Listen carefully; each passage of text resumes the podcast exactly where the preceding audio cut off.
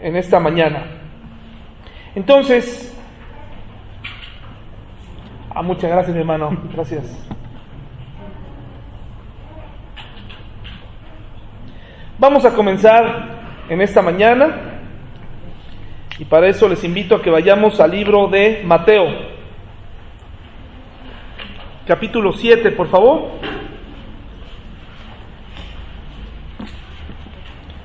Mateo 7.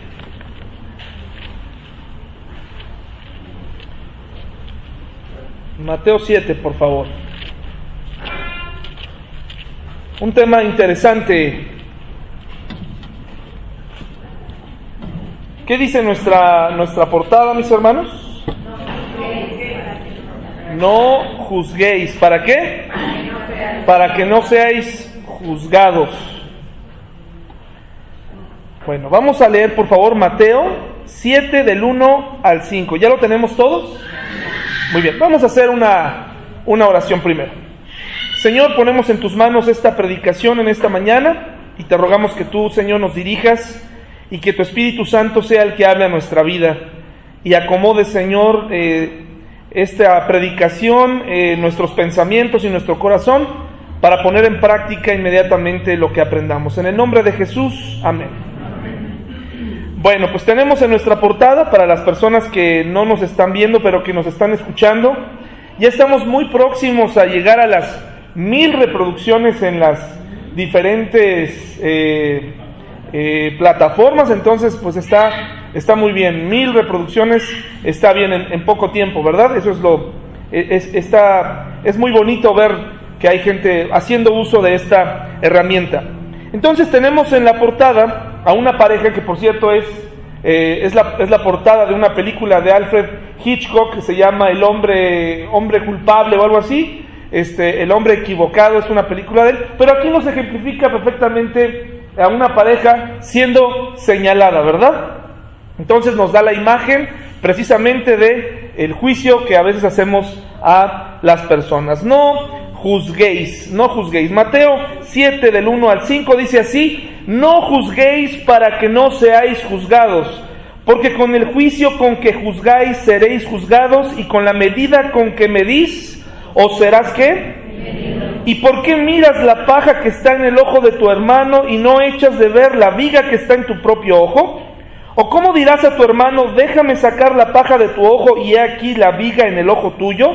Hipócrita, Saca primero la viga de tu propio ojo y entonces verás bien para sacar la paja del ojo de tu hermano.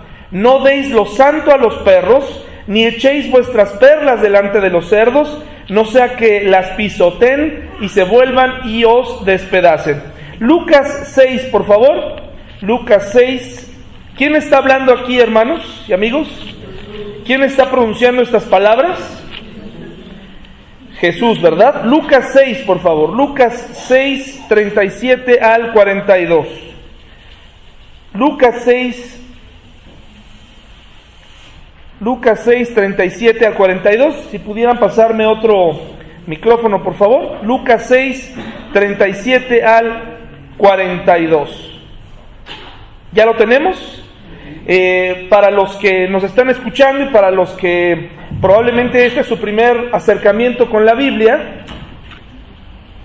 se dan cuenta que tenemos en la Biblia pasajes paralelos, pasajes que están contando exactamente lo mismo y que, y que nos dan tal vez alguno un poco más de detalle, pero esto ocurre muy seguido en los evangelios, sobre todo en los tres primeros evangelios, los evangelios llamados sinópticos, que nos dan eh, prácticamente la misma historia y por eso son llamados sinópticos, ¿verdad? Y casi cuentan eh, los mismos eventos. Por eso es que Juan es un evangelio distinto, porque nos da más detalles y cuenta otro tipo de cosas. Entonces, Lucas 6, 37 al 42 es un pasaje paralelo. Entonces, mire lo que dice aquí, no juzguéis y no seréis juzgados, no condenéis y no seréis condenados, perdonad y seréis perdonados. Aquí nos cuenta y nos da más detalles, ¿verdad? Dad y se os dará medida buena, apretada, remecida y rebosando, darán en vuestro regazo, porque con la misma medida con que medís, os volverán a qué? A medir. Y les decía una parábola, ¿acaso puede un ciego guiar a otro ciego? ¿No caerán ambos en el hoyo? El discípulo no es superior a su maestro, mas todo el que fuere perfeccionado eh, será como su maestro. ¿Por qué miras la paja que está en el ojo de tu hermano y no echas de ver la viga que está en tu propio ojo? ¿O cómo puedes decir a tu hermano, hermano, déjame sacar la paja que está en tu ojo, no mirando tú la viga que está en el, en el ojo tuyo? Hipócrita, saca primero la viga de tu propio ojo y entonces verás bien para sacar la paja que está en el ojo de tu hermano. Dice, fijan, debajo del título de esta porción viene la, la, la, otra porción que acabamos de leer, ¿se dan cuenta? Esta es una buena manera de estudiar la Biblia porque eso significa que eso que estás leyendo está en otro lugar y así puedes, si te fijas en el otro pasaje de Mateo, habla, termina de una manera y aquí se nos dan otros detalles, ¿se dan cuenta? Y así podemos comprender mejor la porción. Bueno, ¿qué podría significar, mis hermanos? ¿Qué podría significar sobre todo el versículo 1 de Mateo, de Mateo 7, hermanos? A ver, y, también de Lucas, el que acabamos de leer. Pero regresando a Mateo 7, ¿qué podría significar? ¿Qué interpretación le hemos dado nosotros a este, a este versículo tan conocido por la mayoría de nosotros? Todos, incluso creyentes o no creyentes, tenemos como frase favorita esta palabra, no juzgues, ¿verdad? No juzgar. Bueno, ¿qué podría significar? Bueno, podría, podría significar lo siguiente. Podría significar lo siguiente. Podría significar que Jesús nos estuviera diciendo no decir nada de nadie, porque eso sería, ¿qué? Juzgar. En otras palabras, no digas nada. Mejor quédate callado. Eso podría estar diciendo. ¿De acuerdo, mis hermanos? ¿Están de acuerdo? Podría estar diciendo eso, mejor calladito, no digas nada, porque eso sería juzgar. La otra cosa que podría significar sería no decir nada a nadie para que no me diga nada a mí, ¿sí? O sea, mejor no te digo para que tú no me digas. En otras palabras, pues no me meto contigo, tú no te metas conmigo. Eso podría significar. ¿Qué otra cosa? No decir nada a nadie, porque Dios podría castigarme por decir algo, porque con la vara con la que mido podría ser medido. Esto suena entonces a una enseñanza un poco extraña de parte de Jesús, ¿no les parece, hermanos? ¿No creen que tiene un poco eh, más de profundidad en este estudio? ¿No les parece que Jesús aquí eh, nos está tratando de decir otra cosa que simplemente no te metas con nadie, no digas nada, cuidado si dices algo de otro porque entonces te puedo castigar.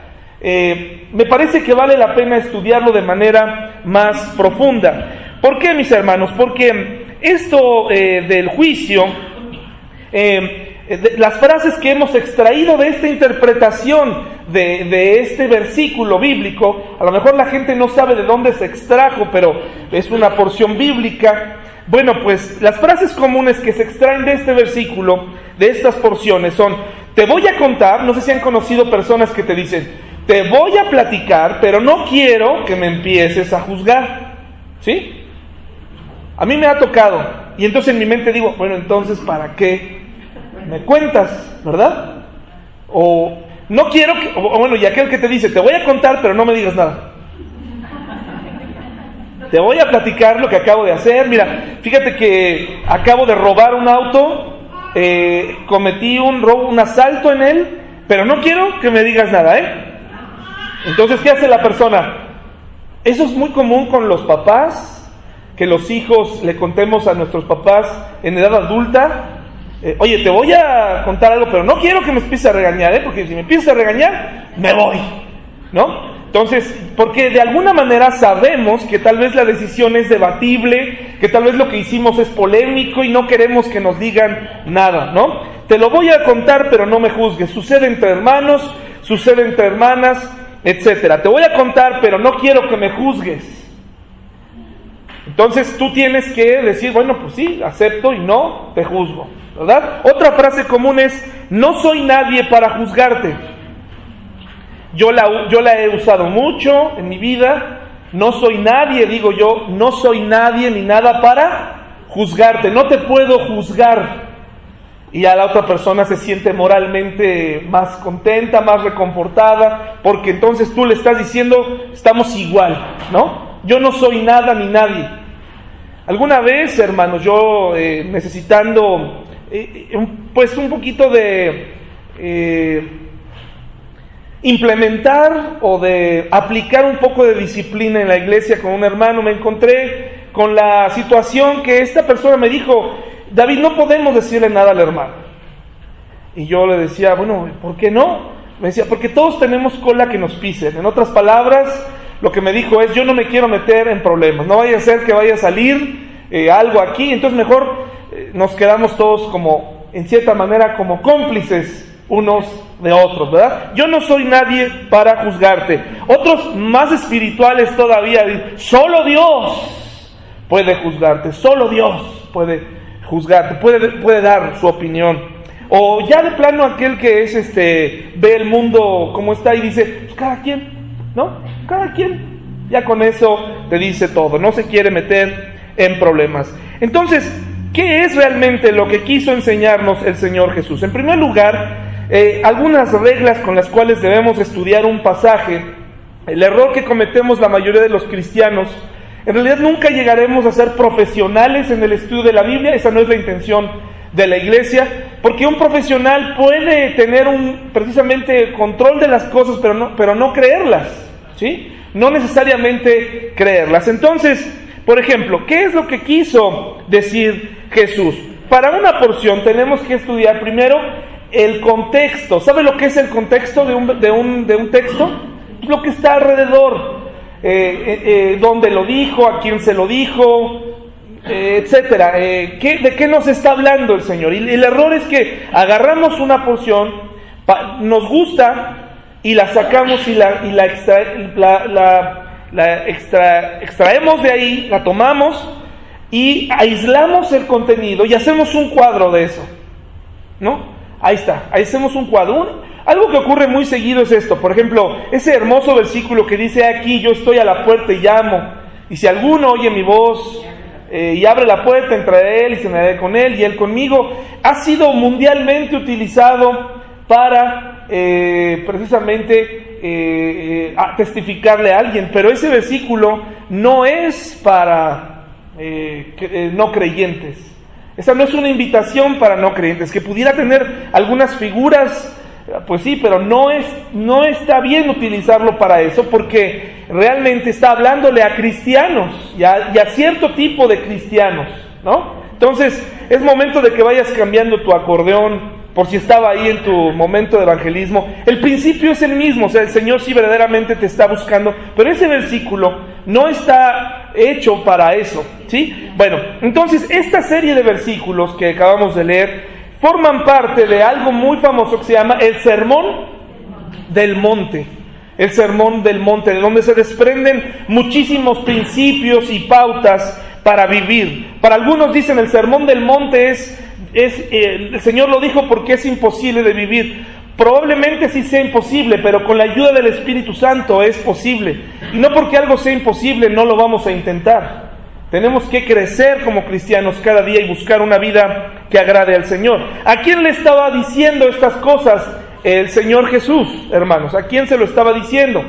Se lo estaba diciendo a gente común, se lo estaba diciendo a gente eh, que estaba eh, pues que le seguía, que comenzaba a seguir su ministerio, le estaba hablando probablemente, no podemos descartar que había gente gentil ahí, porque no estaba prohibido que no se relacionara con un gentil, probablemente había algún gentil por ahí escuchando, alguna persona de alguna otra comunidad, pero la mayoría eran judíos. ¿Sí? Había entre ellos los discípulos, los que estaban comenzando a ser sus discípulos, y también estaban ahí alguien a quien Jesús eh, quería que, escucharan nuevamente para gente que estaba especialmente enferma y son aquellos religiosos de la época que se sentían bien, se sentían que tenían una vida limpia delante de Dios.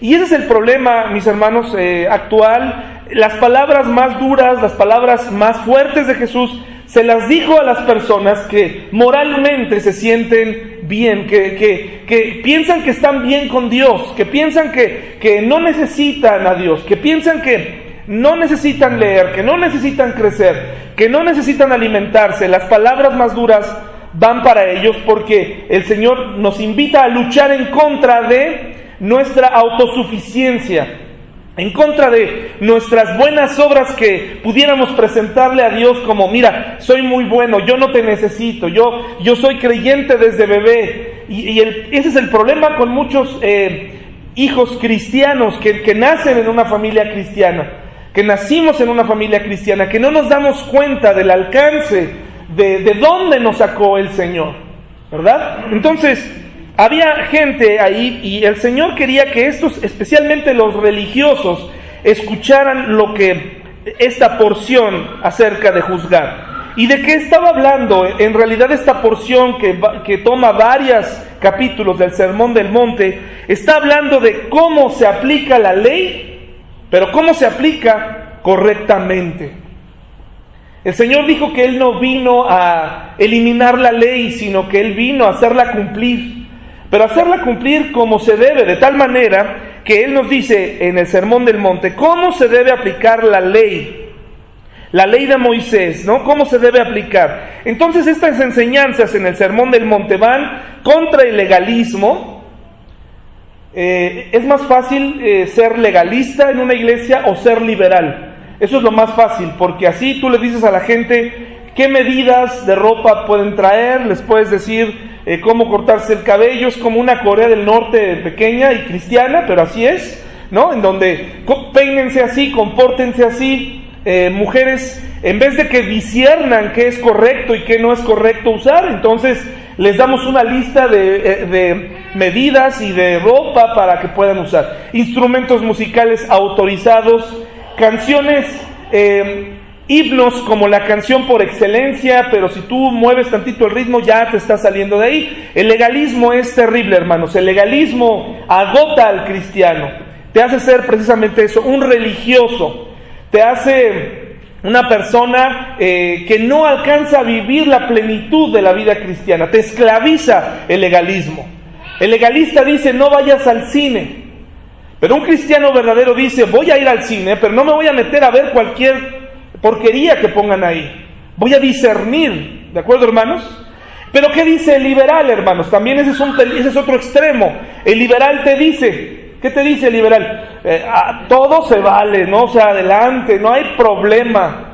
El liberal te abre las puertas para todo. Llegas a iglesias en donde yo he visitado iglesias en Estados Unidos únicamente como asistente, hermanos, no, nunca he tenido la oportunidad de predicar en alguna iglesia norteamericana, pero solamente como un asistente y puedes ver prácticamente eh, cómo van vestidos algunos de estas en las personas en las, las personas en las iglesias liberales y es sorprendente hermanos. Nada más falta una alfombra roja y, y dices bueno este microfaldas hermanos eh, hombres ostentosos, y ojalá que ahí se quedara todo. Las enseñanzas liberales son, puedes hacer lo que quieras, incluso te, a lo mejor no te lo dicen desde el púlpito, pero te dicen, de las porciones de la Biblia, agarra las que más te acomoden.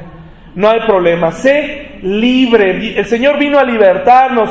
Bienvenido todo, todas las formas y los estilos de vida, bienvenidos. Y eso es un problema, hermanos. Él vino a hablar contra el legalismo, contra falsas enseñanzas, contra la ira, de la cual muchos de nosotros batallamos.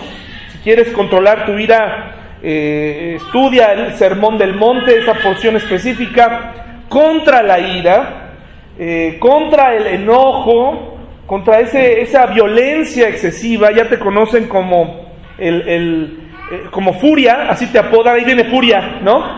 Porque eres eh, tremendo en el volante, tremendo en, casa. Ya llegó furia y órale, ¿no? A correr. Contra decisiones que atentan contra la familia se habla del adulterio y obviamente, aunque no se habla de un comportamiento sexual, aquí se está infiriendo que habla de que tienes que tener cuidado en tu vida sexual, el adulterio y el divorcio. Fíjense qué interesante, el Sermón del Monte nos habla de todo esto, nos habla de todo un panorama, cómo aplicar la ley. a favor de amar a los enemigos. ¿Se imagina? Si usted tiene algún enemigo, podría ser su esposo, pues, o su esposa, eh, pues Dios te dice, perdona a tu enemigo, ya déjalo dormir otra vez, ábrele la puerta, déjalo entrar ya porque lleva una semana durmiendo en el sillón. Habla de la ofrenda, la oración, el ayuno y la ansiedad. Entonces, ¿qué nos quiso dejar, qué nos quiso enseñar el Señor Jesús? ¿Cómo aplicar correctamente qué? La ley y específicamente de estas porciones, aplicar qué? El juicio. O sea, el Señor no vino a decirte no juzgues, sino juzga correctamente. Uy, aquí a los que les encanta juzgar, dicen, perfecto, ahorita que me enseñen el, ABC del juicio, no es necesario, ya lo sabes hacer bien, ¿no? Ya lo sabes hacer bien. Te vamos a poner tu peluca para cuando entres de juez, así, y tu, este, tu martillo y hasta un látigo te vamos a dar, ¿va? Bueno, Vayamos a ver, ¿cómo aplicó entonces el Señor Jesús el juicio? Juan 8, por favor. Juan 8, mis hermanos. Observen a Jesús, al, al Señor, al Maestro de Maestros, pero principalmente al Salvador, al que regresará como rey, el que se fue como siervo, pero regresará como rey. Obsérvenlo en acción en esta parte tan importante. Observen cómo aplicó el juicio, él, el, cómo se aplica correctamente el juicio. Dice así, mis hermanos, en el versículo 1 del capítulo 8 de Juan, la mujer adúltera, uno de mis pasajes favoritos, dice, y Jesús se fue al monte de los olivos, y por la mañana volvió al templo, y todo el pueblo vino a él, y sentado él les enseñaba. Entonces los escribas y los fariseos le trajeron una mujer sorprendida en adulterio. Nos queda a todos eh, claro que esta mujer estaba, fue tomada infraganti, ¿no? O sea, fue tomada eh, prácticamente delinquiendo, quebrantando la ley, ¿sí? Entonces dice que se la trajeron a Jesús y la pusieron, ¿dónde, hermanos? Así donde él estaba enseñando, donde él estaba ahí, le trajeron a la mujer y créanme, no creo que hayan sido muy amables. Un legalista o un liberal siempre se van a los extremos. Un legalista como un fariseo no le dijo acompáñenos. Seguramente la humillaron, seguramente la tomaron, la jalaron de los cabellos, la arrastraron a Jesús para que quedara claro cuánto odiaban el pecado. Esa es una característica del juez. El juez puede ver el pecado de los demás. El juez sabe precisamente, conoce el pecado de los demás te lo puede enumerar, pero no quiere ver su propio pecado. Pero entre más grande, entre más polvadera pueda hacer del pecado de alguien más, lo va a hacer. De tal manera que para ellos traer a esta mujer era, era un espectáculo para decirles, miren cuánto odiamos el pecado, miren cuánto odiamos que esta mujer haya separado a una familia, miren cuánto odiamos lo que hizo esta mujer adúltera, esta mujer se le debe aplicar la ley porque Dios es santo, porque Dios eh, no es digno de este comportamiento. Y así de a simple vista pareciera que, tienen razón en hacer aspavientos. pareciera que tú tienes razón cuando denuncias el pecado de alguien. Pareciera que tienes razón. Pareciera que tienes razón, pero hay que analizar qué hizo Jesús. Entonces dice, y le dijeron, maestro, esta mujer ha sido sorprendida en el acto mismo del adulterio. Y en la ley nos mandó Moisés a apedrear a tales mujeres. Tú pues, ¿qué dices? Mas esto decían tentándole para poder acusarle, o sea, era una trampa, porque si la perdonaba, pues iba a infringir la ley, porque Jesús, para esta época, pues no era considerado ni un juez, ni un legislador, ni nada. Él no podía acusar a la mujer, pero tampoco podía perdonarla. ¿Estamos de acuerdo en esto, hermanos? Acuérdense que Jesús no traía bajo, no traía una, una, una este, el indulto sobre la gente en asuntos eh, morales. O sea, él, él primero, a mucha gente que él sanaba, los invitaba a arrepentirse de sus pecados primero, ¿sí? O sea, él no vino nomás a repartir perdón gratuito, así como cuando ya apareció ahorita la condonación de recargos y multas en el predial. Qué bueno que ya llegó, hermano. Yo estuve esperando 10 años para que me condonaran mi multa, ¿no? Y llegó el momento, pues Jesús no vino a eso, ¿verdad? Jesús no vino a condonar este, multas, nada más. Él vino a decirte cómo llegar a ser salvo. Entonces dice, mas esto decían tentándole para poder acusarle, pero Jesús, inclinado hacia el suelo, escribía en tierra con el dedo. Y no nos dicen qué estaba escribiendo el Señor Jesús. No sabemos qué estaba escribiendo. Algunos que ignorábamos la profundidad de la ley, pensábamos que Jesús había escrito la ley y que la había borrado. Pero pues éramos ignorantes, hermanos. Francamente yo no conocía muy bien, no tenía, sacamos de contexto, no estudiamos otras porciones y yo llegué a enseñar que probablemente Jesús había escrito la ley para luego borrarla, pero me equivoqué. No es así. No creo que haya estado escribiendo eso. Dice, y como insistieran en preguntarle, se enderezó y les dijo, el que de vosotros esté sin pecado, sea el primero en arrojar la piedra contra quién, hermanos. Una excelente respuesta. Inclinándose de nuevo hacia el suelo, siguió escribiendo en tierra. Pero ellos al oír esto, acusados por quién, hermanos, salían uno a uno, comenzando desde los más viejos hasta los postreros, y quedó solo Jesús y la mujer que estaba. Ahora, esto era una trampa porque para poder juzgar a alguien, hermanos, y sobre todo en un caso de adulterio, pues no, no solamente tuvieron que haber traído a la mujer, según la ley, tenían que haber traído a quien ¿O estaba adulterando sola? No, ¿verdad? Tenían que haber traído al varón. Pero como eran corruptos, como eran corruptos, quién sabe, a lo mejor hasta era uno de ellos, ¿verdad? O probablemente dijeron, no, a ver, vamos a ponerle una trampa. La ley decía claramente, decía específicamente el Levítico, decía que una persona, una pareja debería ser apedreada, primero tenían que haber traído testigos testigos, sí, yo los vi, yo los vi, y no solamente los vi hoy, sino que ya tienen varios tiempo adulterando, ¿sí? Ya tienen varios días adulterando, ya meses, años, ya es común, se sabe, aquí está, aquí está. Ahora, ¿por qué? Porque les iba a costar qué? La muerte. Iban a ser apedreados. ¿Por qué era tan dura la ley, hermanos? ¿Por qué el juicio tenía que ser así de duro? Para que nadie se atreviera a hacerlo para que nadie se atreviera a arrebatar a una esposa o a un esposo de casa, para que nadie se atreviera a ir a seducir a otra mujer o a otro hombre. El castigo era duro, precisamente para que la gente lo pensara dos veces, pero creo que eso no los detuvo. Porque el pecado que mora en nosotros, mis hermanos, era, es terrible y nos, y nos, nos dice, no te va a pasar nada, no te preocupes, nadie tiene que saberlo. Pero hermanos, las consecuencias son desastrosas y tarde o temprano se sabe realmente. No solamente en, este, en este pecado, sino en muchos otros, al final sale a la luz. Así que había una regla. Primero tenían que traer testigos. Y esos testigos tenían que ser verdaderos y tenían que ser por lo menos dos. ¿Dónde están los testigos aquí? No había testigos. Después, ¿dónde está el infractor? ¿Dónde está el varón? Tampoco está.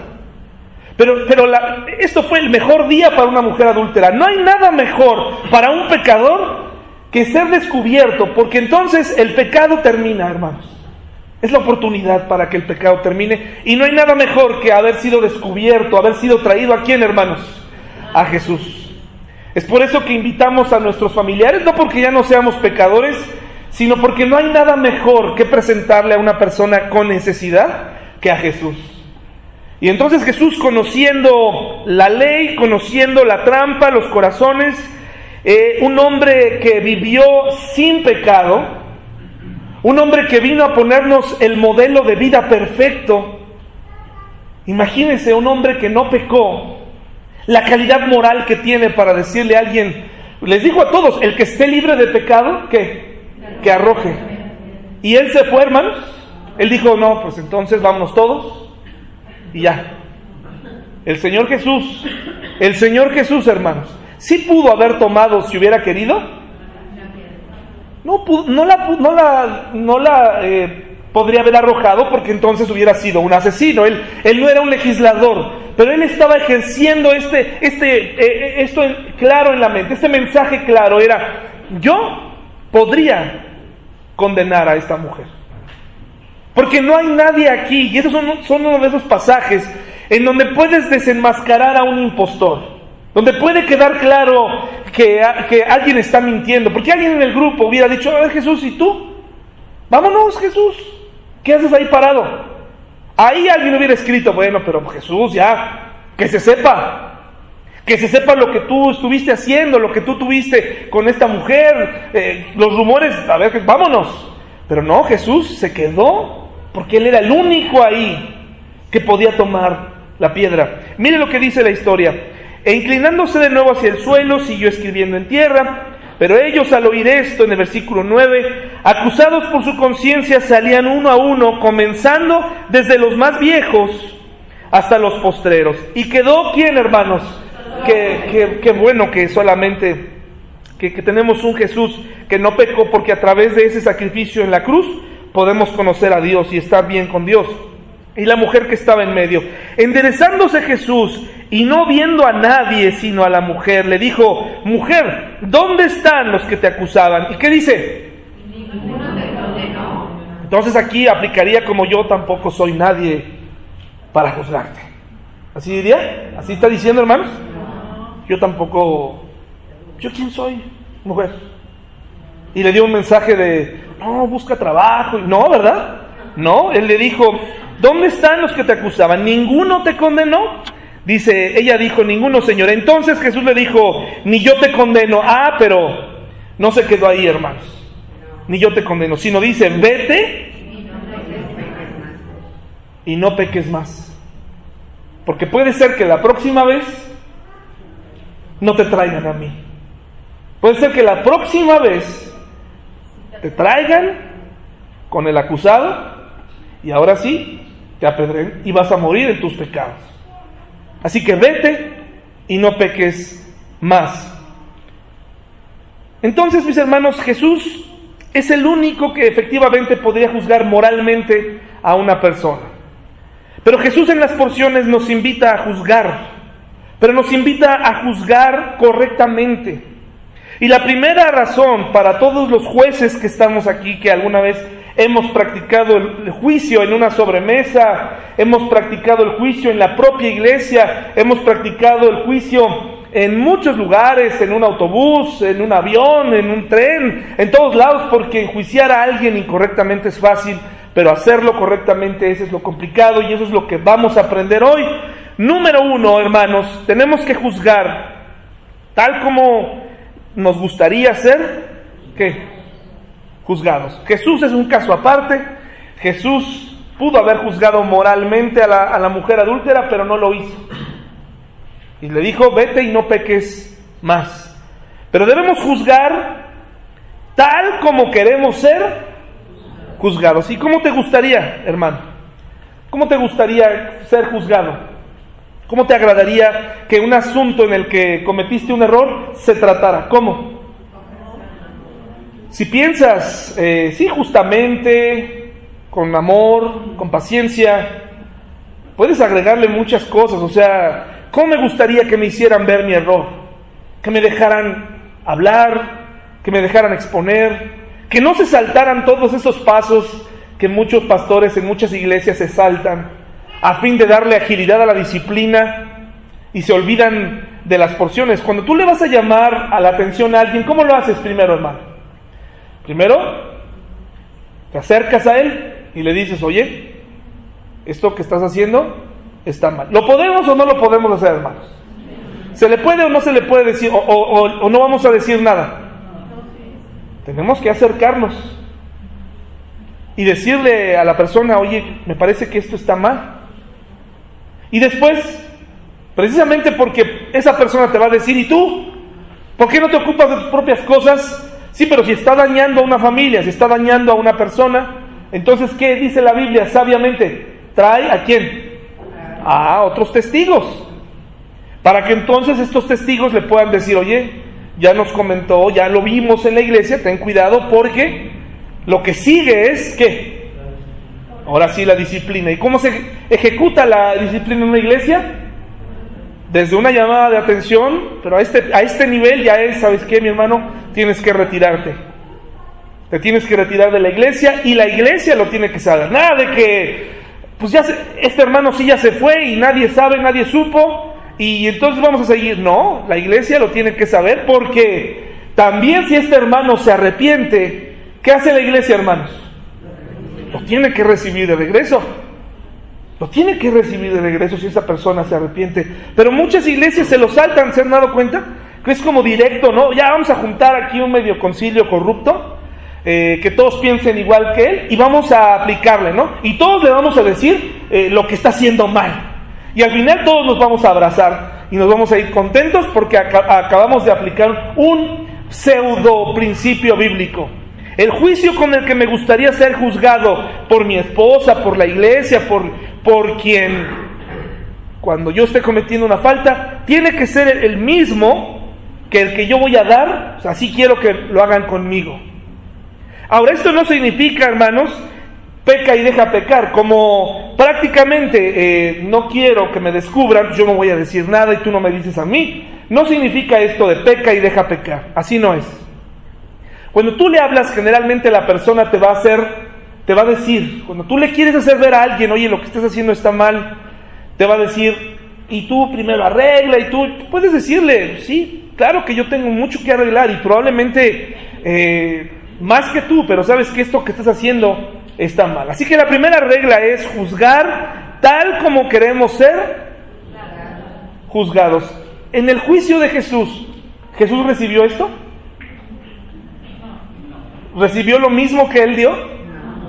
Él recibió injusticia, él recibió eh, todo lo contrario, maltratos, violencia física y la muerte, abuso, abuso psicológico, abuso eh, físico, terrible, terrible, Señor Jesús, todo lo que sufrió en la cruz por nosotros y antes de la cruz, ¿verdad? Toda esa agonía.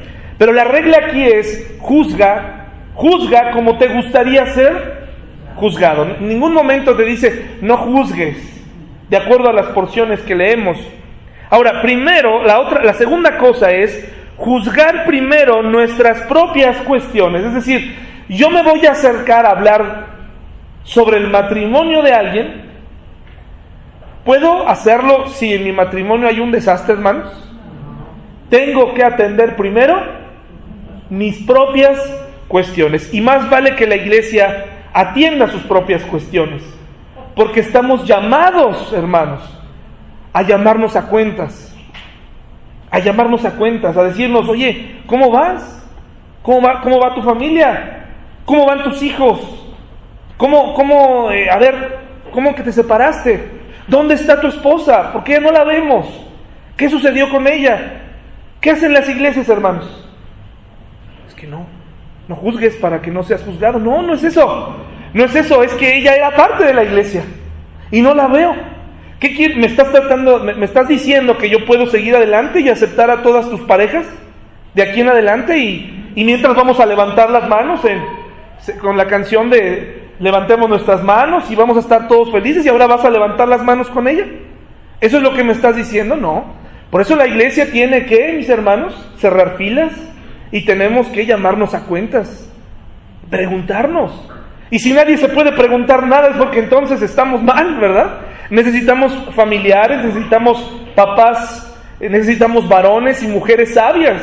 Dice, las, dice la Biblia que las mujeres mayores tienen que tratar a las menores. O sea, no se le puede decir nada a nadie porque entonces todos diríamos, no te metas conmigo.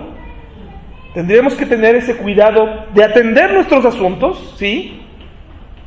Para poder ayudar a otros. No tanto para, me quiero arreglar bien, ahorita quiero arreglar bien mi situación para ponerme a juzgar, ¿no? Sino más bien arreglo mis cuestiones, ordeno mi casa, de tal manera que pueda acercarme con confianza y decirle a alguien, oye, tienes que resolver esto en tu vida, porque ya se te está haciendo un hábito hacer esto o aquello, y la iglesia y los niños, y no, no es un buen ejemplo. ¿De acuerdo, mis hermanos? ¿Vamos bien hasta aquí? Entonces, Juzga tal como quieres ser juzgado, juzga primero tus propios asuntos, ¿sí? Porque si tú eres una persona que juzga y que juzga y que juzga, esos juicios se van a volver en tu contra, tarde o temprano. Tarde o temprano se van a volver en tu contra. En el caso de Jesús, algún se sabe de un famoso político que utilizó la porción de la mujer adúltera para decir, "Yo hago como Jesús, yo no juzgo a nadie." Ah, eso no es, hermanos. Eso no puede ser utilizado para eso. Ah, yo soy, yo pienso como Jesús, que cada quien haga lo que quiera, no. Jesús no le dijo, "Ve y haz lo que quieras." Jesús le dijo, "Ve y no peques más."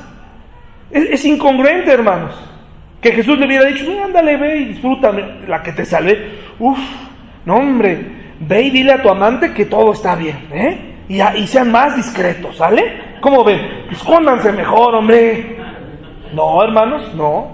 Aquí lo que Jesús dijo fue, vete y no lo vuelvas a ver. Vete y no lo busques más. Vete y no vuelvas a tocar, no lo vuelvas a considerar. Vete y no regreses a esa casa otra vez arregla tu vida. Y número tres, juzgar lo que está claramente mal. ¿Ante quién, hermanos? Ante Dios. Tomamos las pautas de la Biblia, tomamos las normas de la Biblia y entonces lo podemos juzgar. ¿Por qué, mis hermanos? Porque tiene que ser claro. Porque tenemos que aprender a diferenciar que cuando le vamos a llamar a cuentas a alguien o vamos a juzgar a alguien, si verdaderamente es algo que a Dios le molesta o es algo que a ti te molesta. Muchos creyentes nos tomamos de esas áreas grises que hay en la Biblia para juzgar a una persona y creemos que hablamos por Dios. ¿A qué me refiero, mis hermanos?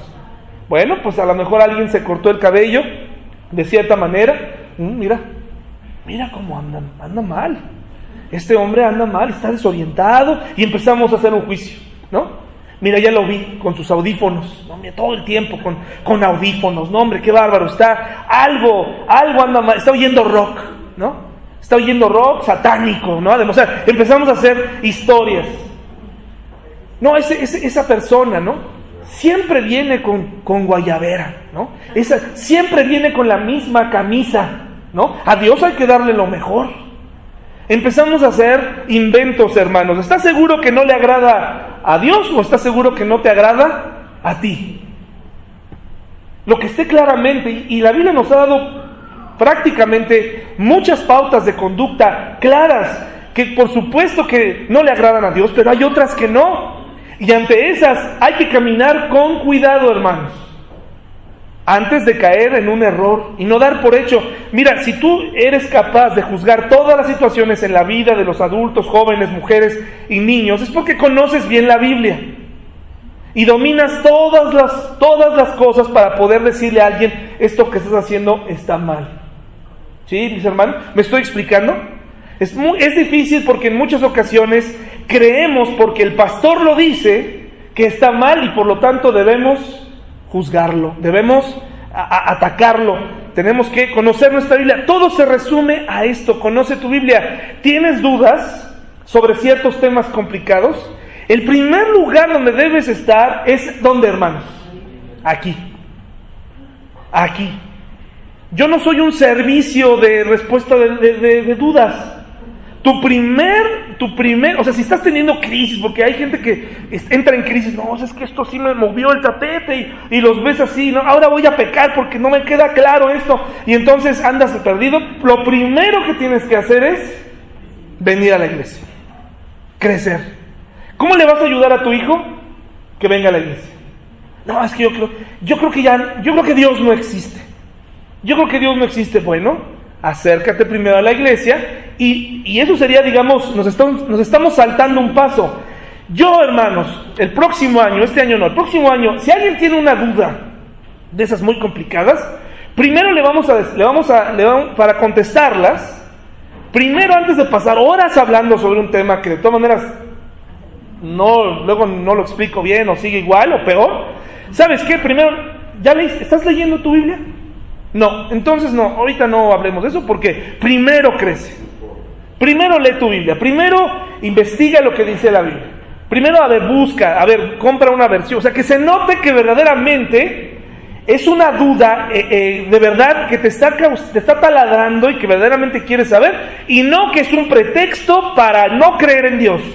¿Sí? Que no que es un pretexto para alejarte de Dios. Si quieres alejarte de Dios, no me metas en problemas. Y mejor di, no quiero creer en Dios y ya. Pero de verdad es muy triste ver cómo duda tras duda, duda tras duda, no hay estudio, no hay consistencia, no hay disciplina, y al final la persona termina yéndose porque no, nunca estudió. Entonces, hermano, ayuda a tu hijo y ayuda a tu hija y ayuda a tu cónyuge, ayuda a tu esposa, estudia la Biblia. Estudiala. Y lo mismo es en el caso de los juicios. A ver, vamos a hablar de música, vamos a hablar de ropa, vamos a hablar de, estilos de vida. ¿Qué dice la Biblia? No, pues es que no dice nada. A ver, entonces, ¿qué dicen las pautas que la Biblia nos da? Y tenemos que tener cuidado en nuestras opiniones, mis hermanos, como si fueran palabra de Dios.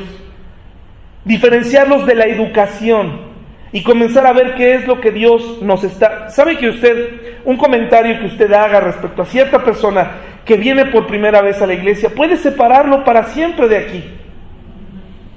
No, qué mal este joven. Mm, pero así hasta lo mueven así, ¿no? Casi se le mueve todo el cabello. Qué mal, qué mal que venga así este joven. Qué mal. No, no, no, no. Así el fariseo, ¿no? empieza. Y, y de veras, hay mujeres perdón, también hombres, ¿no? Que casi se levantan, oh no, por mi culpa, ahí está este, este, el silicio, vamos a mandar a hacer este chalecos de silicio para que se raspen y, y les duela y lloren. Hermanos, muchas personas que se están fijando en cosas que no están claras en la Biblia, tienen problemones en su casa. Pero de esos no hay problema. Esos no, ni siquiera los tocamos. Pero eso sí, aquí somos policías, hermanos. Aquí estamos al pendiente a ver qué están haciendo, qué no están haciendo.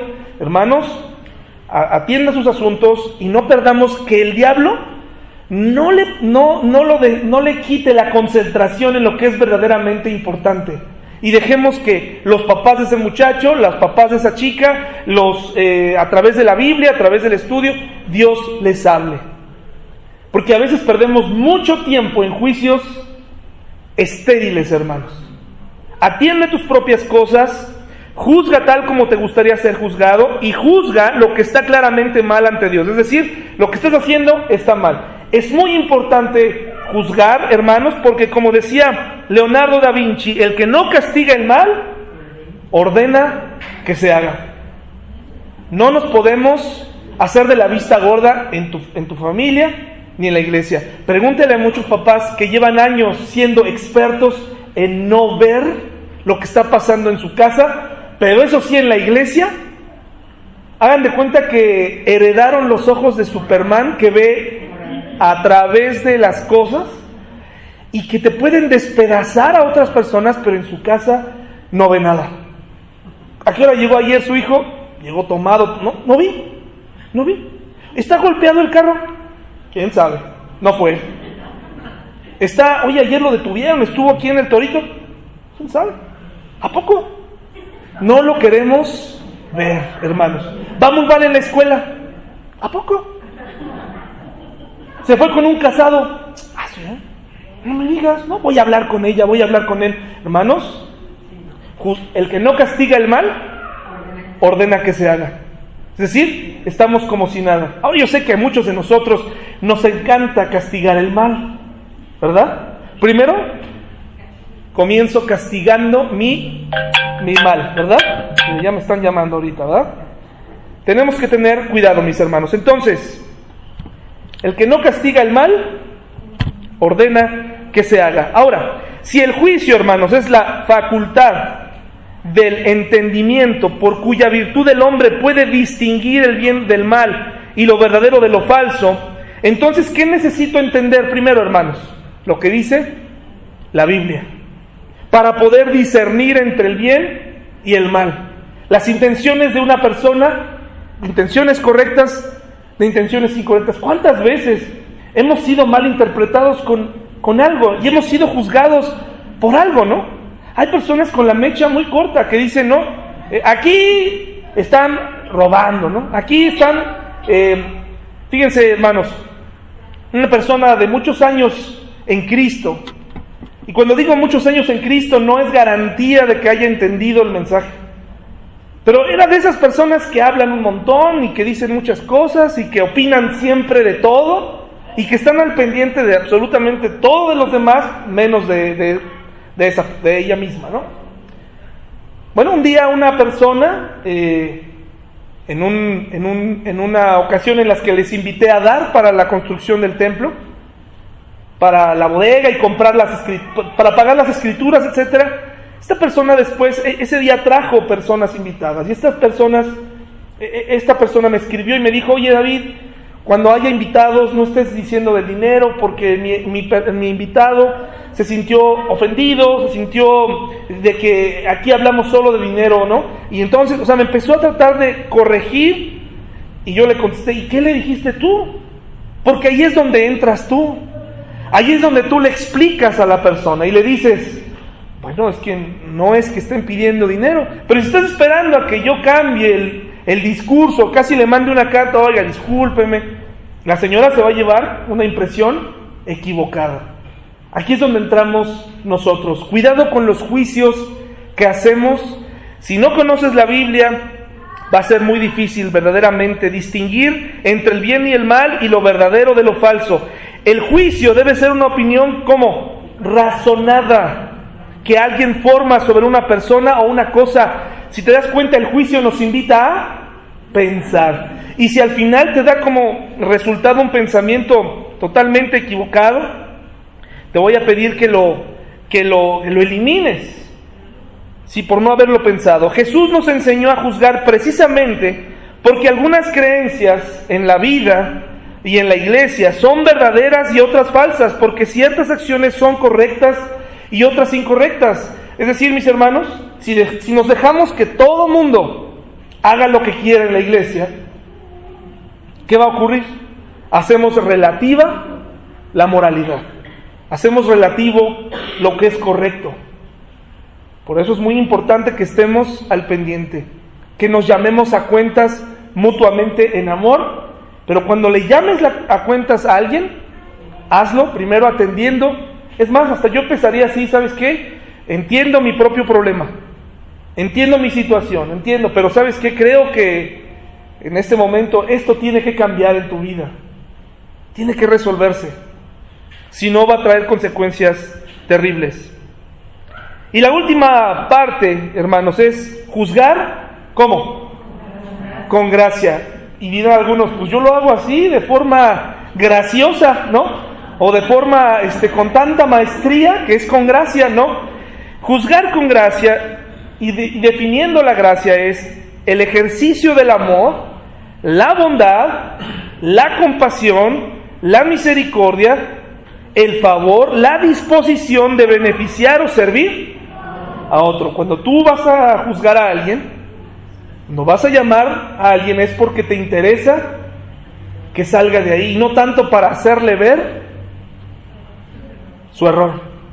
No tanto para decirle cómo disfruto ponerlo en aprietos, con, con juicios, con, con ponerle cargas. En otras palabras, el juicio tiene que hacerse frente a frente. Si tú no llamas a cuentas a nadie, pero lo hablas y lo esparces, lo que estás haciendo es murmurar. No hay nada espiritual. O sea, Jesús no se volteó con la mujer samaritán, con la mujer adúltera, y se fue con sus discípulos y les dijo, esta mujer es que bárbara. No, hombre, es pecadora. De veras ya van varias veces. Ya me habían hablado de ella, cómo es. Y mira, ahorita, yo la perdoné, yo la perdoné. Yo sí, porque yo la pude haber perdonado, pero no la perdoné, pero la dejé ir, no la pedré. O sea, Jesús ahí dio carpetazo al asunto. Pero a nosotros nos encanta, hermanos, tomar un papel de juicio, de jueces. Entonces la Biblia no nos está enseñando a no juzgar, nos está enseñando a hacerlo correctamente.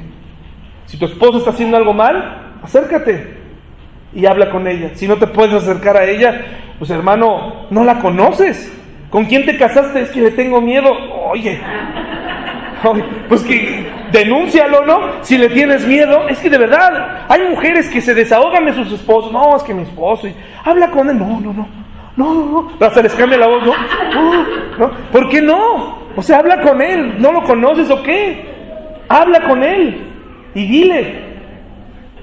O sea, es como, de, es, que, es que me pega, pues tiene que parar. No, es que mi esposo es muy difícil, mi esposo es muy difícil. Hermano, tienes que hablar de esto ya. tienes que acercarte y hablar. Hay una manera de hacer un juicio y esta es la manera, la manera correcta. Quiero terminar con un video, hermanos, para las personas que están eh, escuchando, no lo van a poder ver. Aquí vamos a detener la, predicación, pero es un video acerca de, del poder. Cuando Dios te ha dado la oportunidad de, con todas las herramientas, de enjuiciar a alguien y a la vez devolver algo de gracia, es impactante, hermano.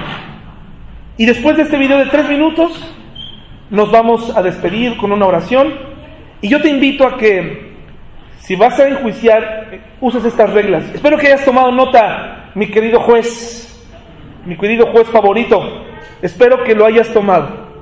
Porque de esa manera tendremos relaciones más saludables, más cristianas. Y no estar buscando en cosas, en detalles, el pecado de alguien. ¿Sí? Entonces, hermanos, vamos a ver este video, ¿les parece? ¿Están listos? Vamos a poner atención. Probamos el audio, si no se escucha, vamos a volverlo a intentar para que no le bajamos a nada, ¿verdad? Todo quedó igual que hace rato. Muy bien, entonces nos despedimos de las personas que nos escuchan en las plataformas y vamos a ver el video.